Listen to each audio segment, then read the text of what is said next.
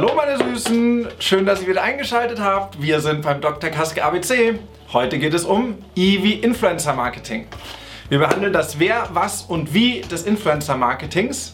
Und äh, da gilt natürlich als allererstes zu sagen, Influencer sind nichts anderes als Meinungsführer. Und äh, das ist an sich ein alter Hut. Meinungsführer mit großer Reichweite gab es schon immer. Was ist neu? Heute geht es darum, dass ich mit Social Media jederzeit selbst zum Influencer werden kann, ohne dass es äh, große Gatekeeper wie in der Vergangenheit gibt. Was sind die Vorteile des Influencer-Marketings aus Herstellersicht? Das sind drei Themen. Erstens Relevanz, zweitens hohe Interaktion und Engagement und drittens authentischer Content. Man unterscheidet äh, Influencer ganz gerne nach der Größe, angefangen beim äh, Nano-Influencer bis zu 5000 Followern. Nächste Stufe, mittlerweile sehr gehypt, die Mikro-Influencer, die äh, ein sehr loyales Following haben, zwischen 5 bis 100.000 äh, Followern. Nächster Schritt sind die Makro-Influencer, die schon bis zu eine Million Follower haben. Und dann die Weltstars, die äh, sogenannten Giga-Influencer liegen bei über einer Million Follower.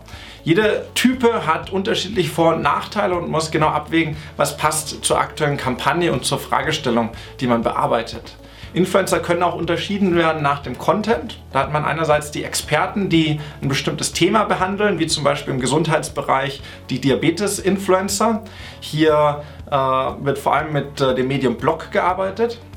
Und äh, was man auch kennt aus den Medien, äh, sehr, sehr präsent sind die Lifestyle-Influencer, die als einzigen Fokus bei ihrem Content haben das eigene Leben.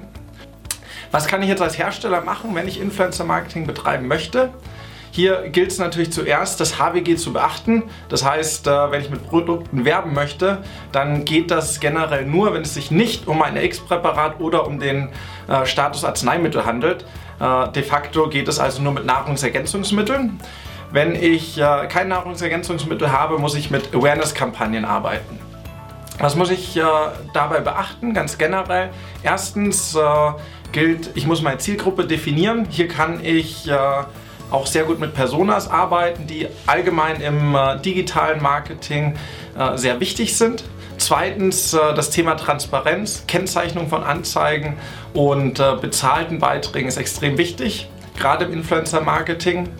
Und äh, drittens haben wir den Punkt Vertrag. Es ist ganz wichtig, dass ich mich rechtlich absichere und mit jedem Influencer eigenständige Vereinbarungen habe. Und viertens das Briefing. Es äh, ist ganz wichtig, dass die Influencer wissen, welche Ziele werden mit der Kampagne verfolgt, welche Grenzen gibt es. Auch natürlich im Rahmen des HWGs. Hier muss die Aufklärung seitens des Herstellers bzw. der briefenden Agentur äh, erfolgen. Zuletzt äh, ein Best Practice von Novartis. Novartis hat äh, im ethischen Bereich hier schon einiges gemacht mit Queen Latifah.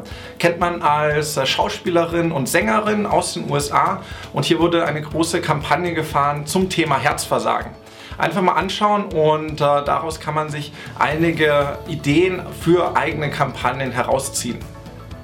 Wenn äh, ihr selber Influencer-Marketing betreiben möchtet und noch nicht so richtig wisst, wie man das angehen kann, meldet euch gerne bei uns. Ihr findet äh, unten in den Kommentaren bzw. in der Linkbox äh, einen schnellen Link äh, für eine unverbindliche und kostenlose Gesprächsanfrage.